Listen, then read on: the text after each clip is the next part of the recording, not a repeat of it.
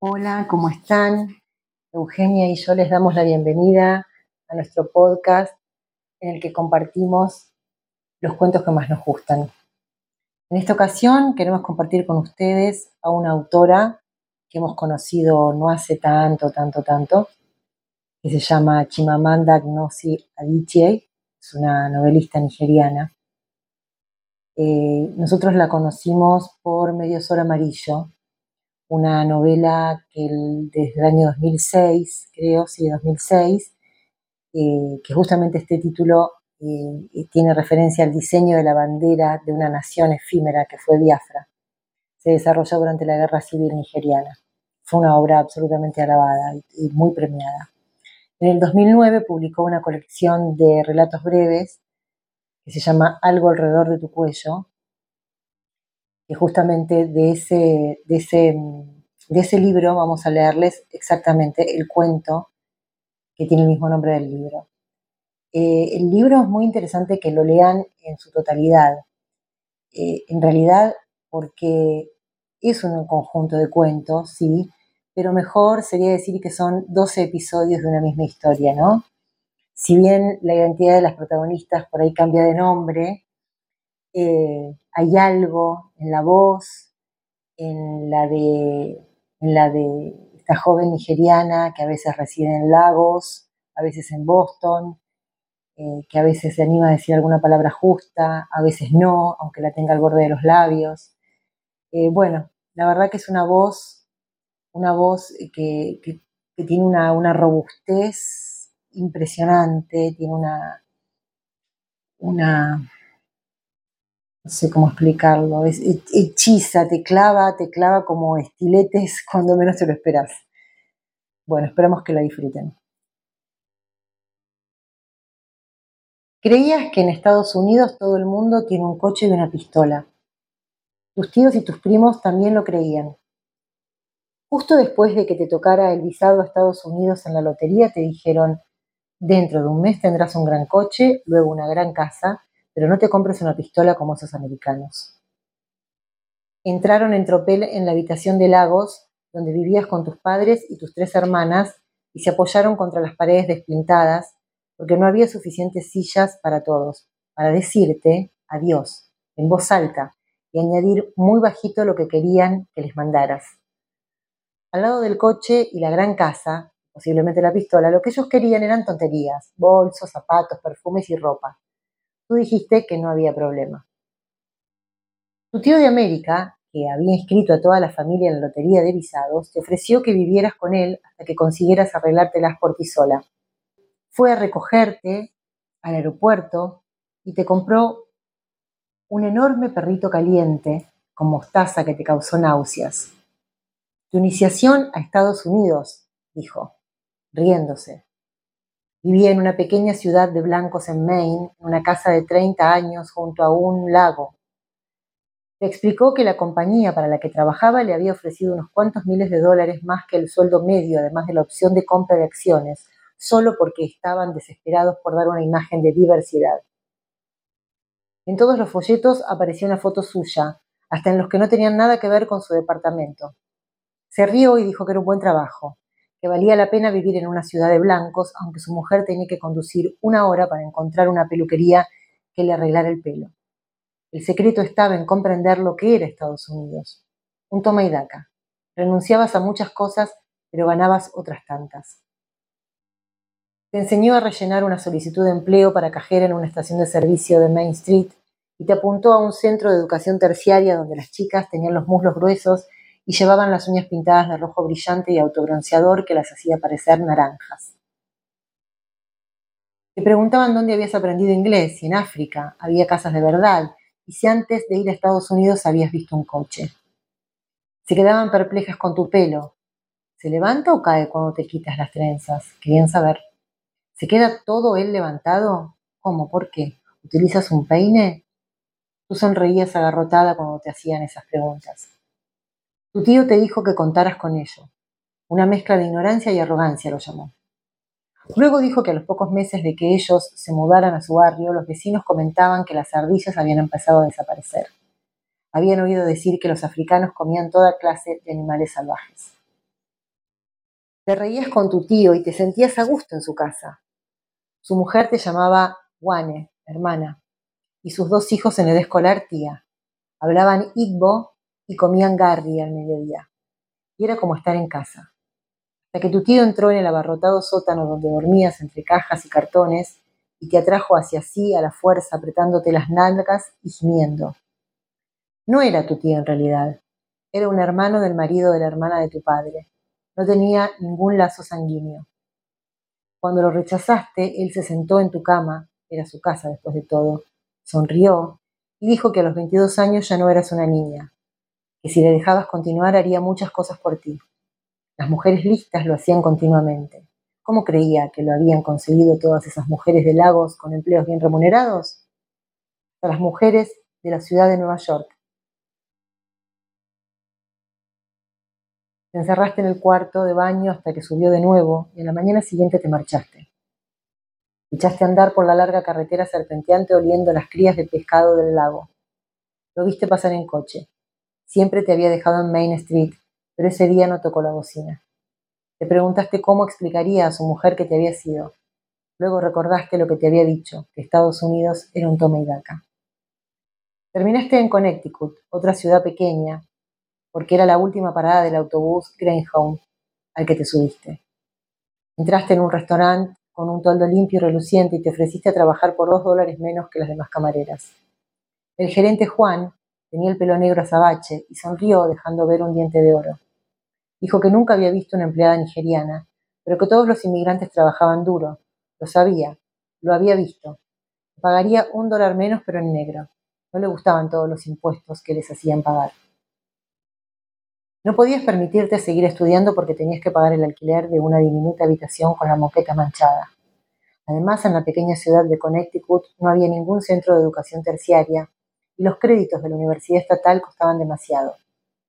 De modo que ibas a la biblioteca municipal y consultabas los programas de estudios en la website y leías algunos de los libros que recomendaban. A veces te sentabas en el colchón con bultos de tu cama individual y pensabas en tu casa, en tus tías que vendían pescado seco con plátano, engatusando a los transeúntes para que les compraran y acto seguido insultándolos por no hacerlo. Sus tíos que bebían la ginebra local y hacinaban a su familia y sus vidas en habitaciones individuales. Tus amigos que habían ido a despedirse antes de que te fueras para alegrarse de que hubieras ganado el visado y para confesarte su envidia. Tus padres que a menudo se tomaban de la mano al ir a la iglesia los domingos por la mañana mientras los vecinos de las habitaciones contiguas se reían y se burlaban de ellos. Tu padre que volvía del trabajo con los viejos periódicos del jefe y obligaba a tus hermanos a leerlos. Tu madre cuyo sueldo apenas daba para pagar las matrículas de tus hermanos en la escuela secundaria, donde los profesores daban un sobresaliente cuando alguien les entregaba un sobre marrón. Tú nunca habías tenido que pagar por un sobresaliente, nunca habías dado un sobre marrón a un profesor de la escuela secundaria. Aún así, comprabas sobres alargados y marrones para enviar la mitad de tu sueldo a la dirección de la paraestatal donde limpiaba tu madre. Siempre utilizabas los billetes de dólar que te daba Juan porque, a diferencia de los de las propinas, eran nuevos. Todos los meses. Envolvías el dinero en una hoja blanca, pero no escribías nada. No había nada de qué escribir. Las semanas que siguieron, sin embargo, te entraron ganas de escribir porque tenías cosas que contar. Querías escribir sobre la asombrosa franqueza de los norteamericanos, lo deseosos que estaban de hablarte de la lucha de su madre contra el cáncer o del bebé prematuro de su cuñada, la clase de cosas que uno debía ocultar o revelar solo a los familiares bien intencionados. Quería escribir sobre la cantidad de comida que dejaban en el plato, junto a unos billetes arrugados como si fuera una ofrenda de expiación por la comida desperdiciada. Querías escribir sobre la niña que empezó a berrear, a meciarse su pelo y a tirarse las cartas de los menúes al suelo, y sobre sus padres que en lugar de hacerla callar le suplicaron a una niña que no tenía ni cinco años, y luego todos se levantaron y se marcharon. Querías escribir sobre los ricos que vestían con ropa vieja y zapatillas de deporte tronadas, que tenían el aspecto de los vigilantes nocturnos que había frente a los grandes recintos en lagos. Querías escribir que los norteamericanos ricos eran delgados, mientras que los norteamericanos pobres eran gordos, y que muchos no tenían una gran casa ni un coche. Sin embargo, seguías sin estar muy segura de las pistolas porque podían llevarlas en el bolsillo. No era solo a tus padres a los que querías escribir, también a tus amigos, a tus primos y tus tíos. Pero no podías permitirte comprar suficientes perfumes, bolsos, zapatos para todos y pagar el alquiler con lo que ganabas de camarera, de modo que no escribías a nadie. Nadie sabía dónde estabas porque no se lo habías dicho a nadie. A veces te sentías invisible, intentabas cruzar la pared de tu habitación y salir al pasillo, y cuando chocabas con ella te salían moretones en los brazos. Una vez Juan te preguntó si te pegaba algún hombre, porque se ocuparía de él y tú reíste de forma misteriosa. Por la noche algo se enroscaba alrededor de tu cuello, algo que casi te asfixiaba antes de que te quedaras dormida. Muchos clientes del restaurante te preguntaban cuándo había llegado de Jamaica, porque se creían que todos los negros con acento extranjero eran jamaiquinos. O los que adivinaban que eras africana te decían que les encantaban los elefantes y que querían ir de safari. De modo que cuando él te preguntó en la penumbra del restaurante, después de que le recitaras las especialidades del día, de qué país africano eras, respondiste Nigeria. Y esperaste que dijera que había hecho un donativo para luchar contra el SIDA en Botswana. Pero él te preguntó si eras Yoruba o Igbo, ¿por qué no tenías cara de fulani? Te sorprendiste. Pensaste que debía ser profesor de antropología en la Universidad Estatal, un poco joven a sus 20 años largos, pero nunca se sabía. Igbo, respondiste.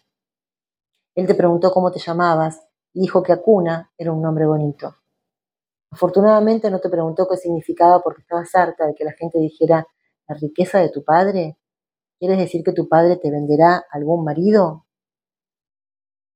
Él te explicó que había estado en Ghana y Tanzania. Le gustaba la poesía de Okot, Bitek y las novelas de Amos Tutuola. Que había leído mucho sobre los países africanos subsaharianos, su historia, sus complejidades, Querías sentir desdén y demostrarlo al llevarle lo que había pedido, pero son igual de condescendientes los blancos, que sienten demasiado entusiasmo por África, que los que no sienten ninguno.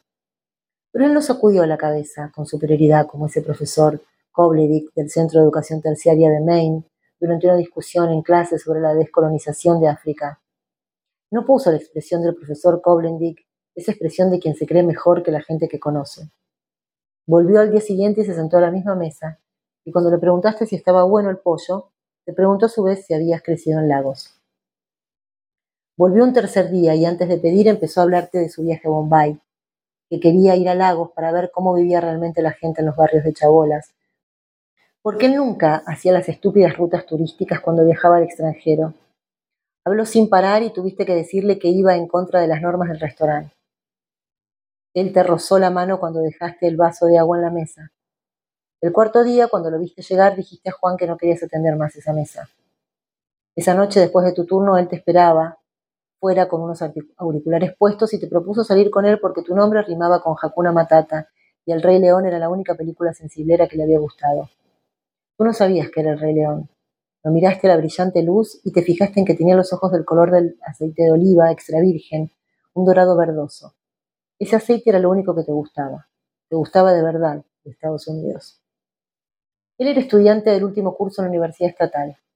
Te dijo cuántos años tenía y le preguntaste por qué no se había licenciado aún. Después de todo estaban en Estados Unidos. No era como en su país donde las universidades cerraban tan a menudo que las carreras se alargaban tres años más y los profesores se sumaban a huelga tras huelga y aún así no cobraban. Él respondió que se había tomado un par de años sabáticos para encontrarse a sí mismo y viajar por África y Asia, sobre todo. Le preguntaste dónde acabó encontrándose y él se rió. Tú no te reíste.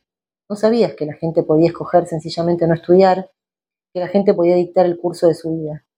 Estabas acostumbrada a aceptar lo que la vida te daba, a escribir lo que la vida te dictaba.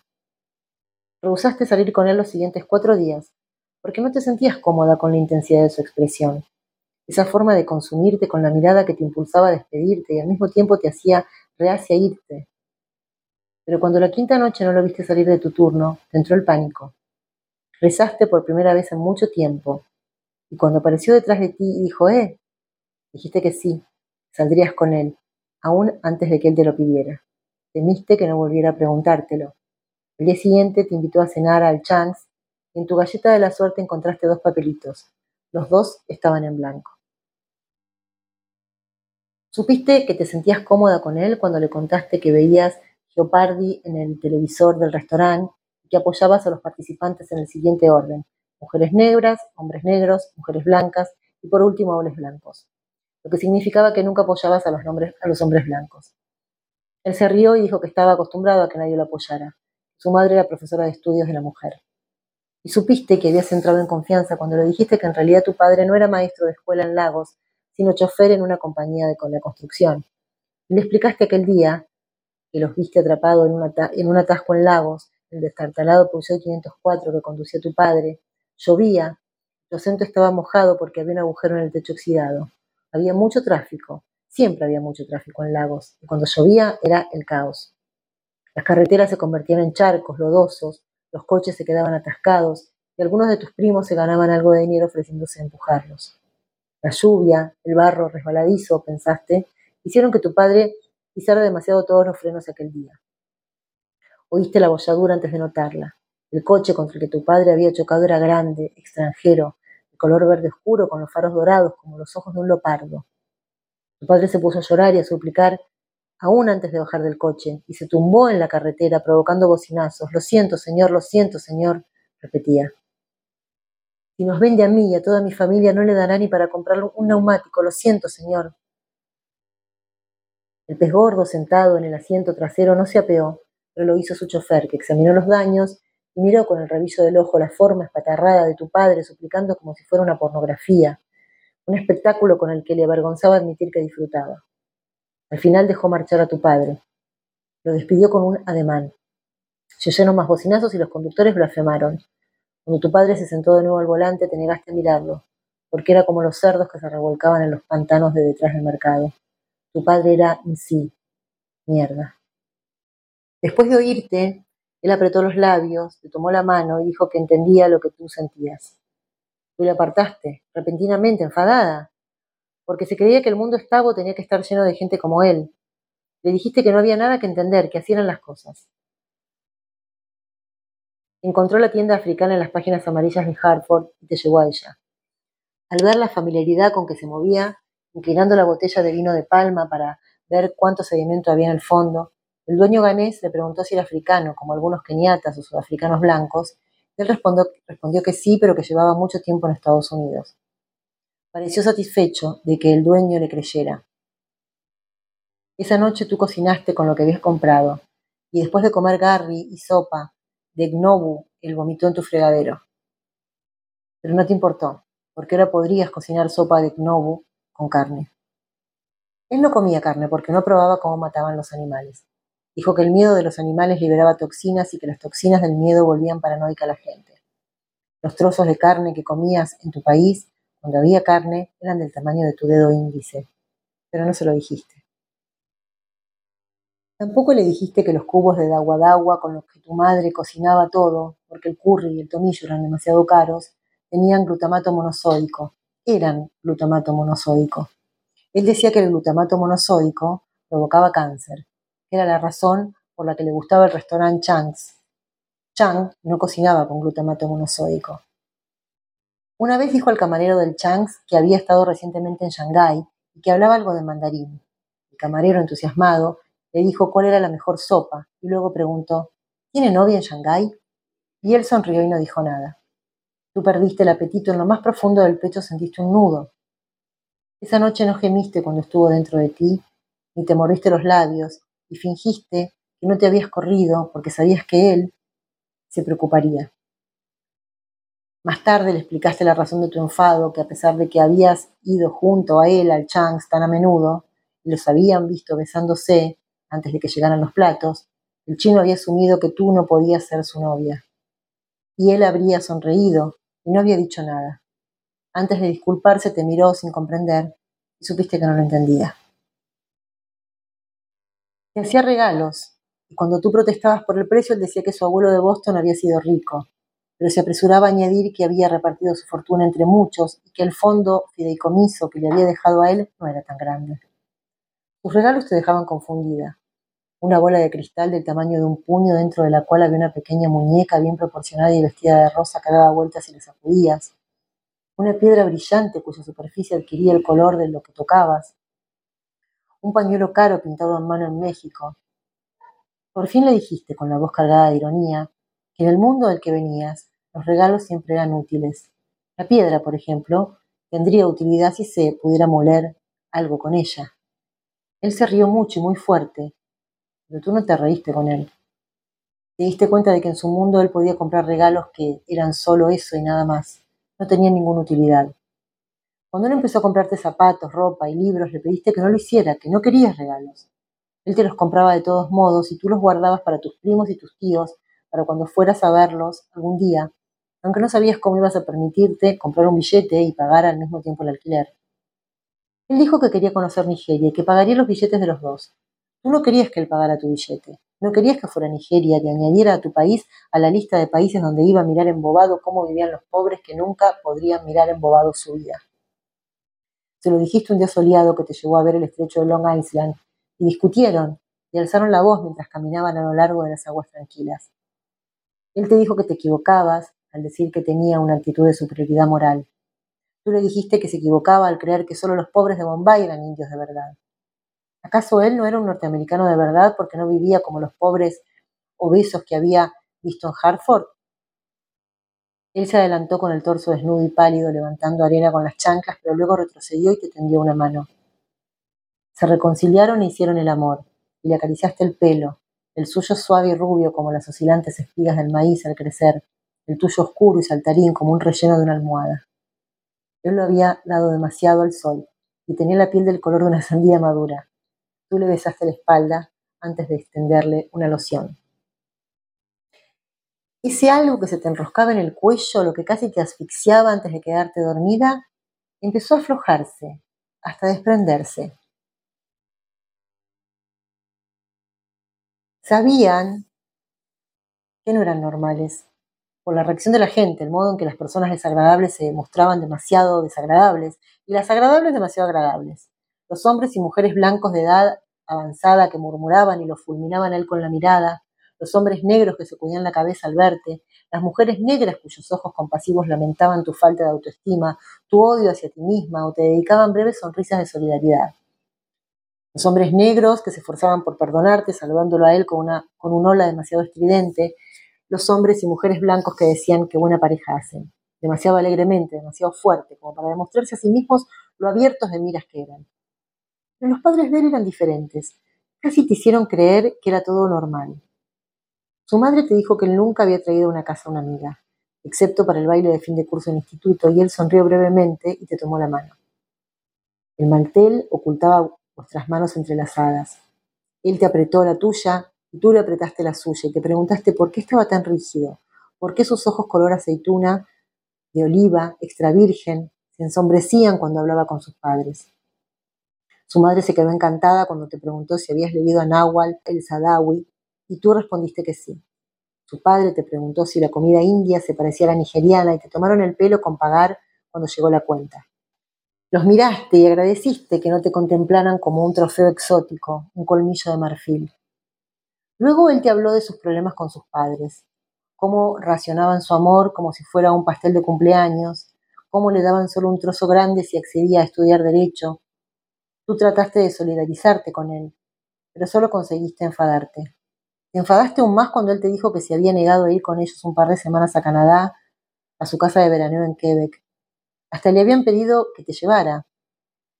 Él le había enseñado fotos de la casa y te preguntaste por qué lo llamaba casa cuando los edificios de ese tamaño en tu país eran bancos o iglesias. Se te cayó un vaso y se hizo añicos contra el suelo de madera de su apartamento. Y él te preguntó qué pasaba. Y tú le dijiste nada, aunque pensaste que pasaban muchas cosas. Más tarde, en la ducha, te echaste a llorar. Observaste cómo el agua diluía las lágrimas sin saber por qué llorabas. Por fin escribiste a casa. Una carta breve a tus padres entre los crujientes billetes de dólar junto con tu dirección. Recibiste una respuesta por courier unos días después. Era tu madre, quien escribía. Lo supiste por la letra de patas de araña, por las faltas de ortografía. Tu padre había muerto se había desplomado sobre el volante del coche de la compañía. Hacía cinco meses, escribía. Habían utilizado el dinero que habías enviado para darle un buen funeral. Habían matado una cabra para los invitados y lo habían enterrado en un buen ataúd. Te acurrucaste en la cama con las rodillas contra el pecho y trataste de recordar qué habías estado haciendo mientras tu padre moría. ¿Qué habías estado haciendo en los meses que llevaba muerto? Tal vez habías muerto, había muerto el día que habías amanecido con el cuerpo lleno de granos duros como el arroz crudo no habías sabido explicar, de los que Juan se había burlado diciendo que te iba a llevar al chef para que el calor de la cocina te calentara. Tal vez había muerto uno de esos días que ibas en coche a Mystic y veías un partido en el Manchester o cenabas en el Chance. Él te abrazó mientras llorabas, te acarició el pelo, se ofreció a pagarte un billete, a acompañarte a ver a tu familia. Le dijiste que no, que necesitabas ir tú sola. Él te preguntó si volverías, te recordó que tenías una tarjeta de residencia y que la perderías si no regresabas en un año. Te dijo que ya sabías que quería decir, que si volverías, ¿volverías? Tú te diste la vuelta sin decir nada, y cuando te llevó en coche al aeropuerto, lo abrazaste muy fuerte durante largo rato y luego lo soltaste.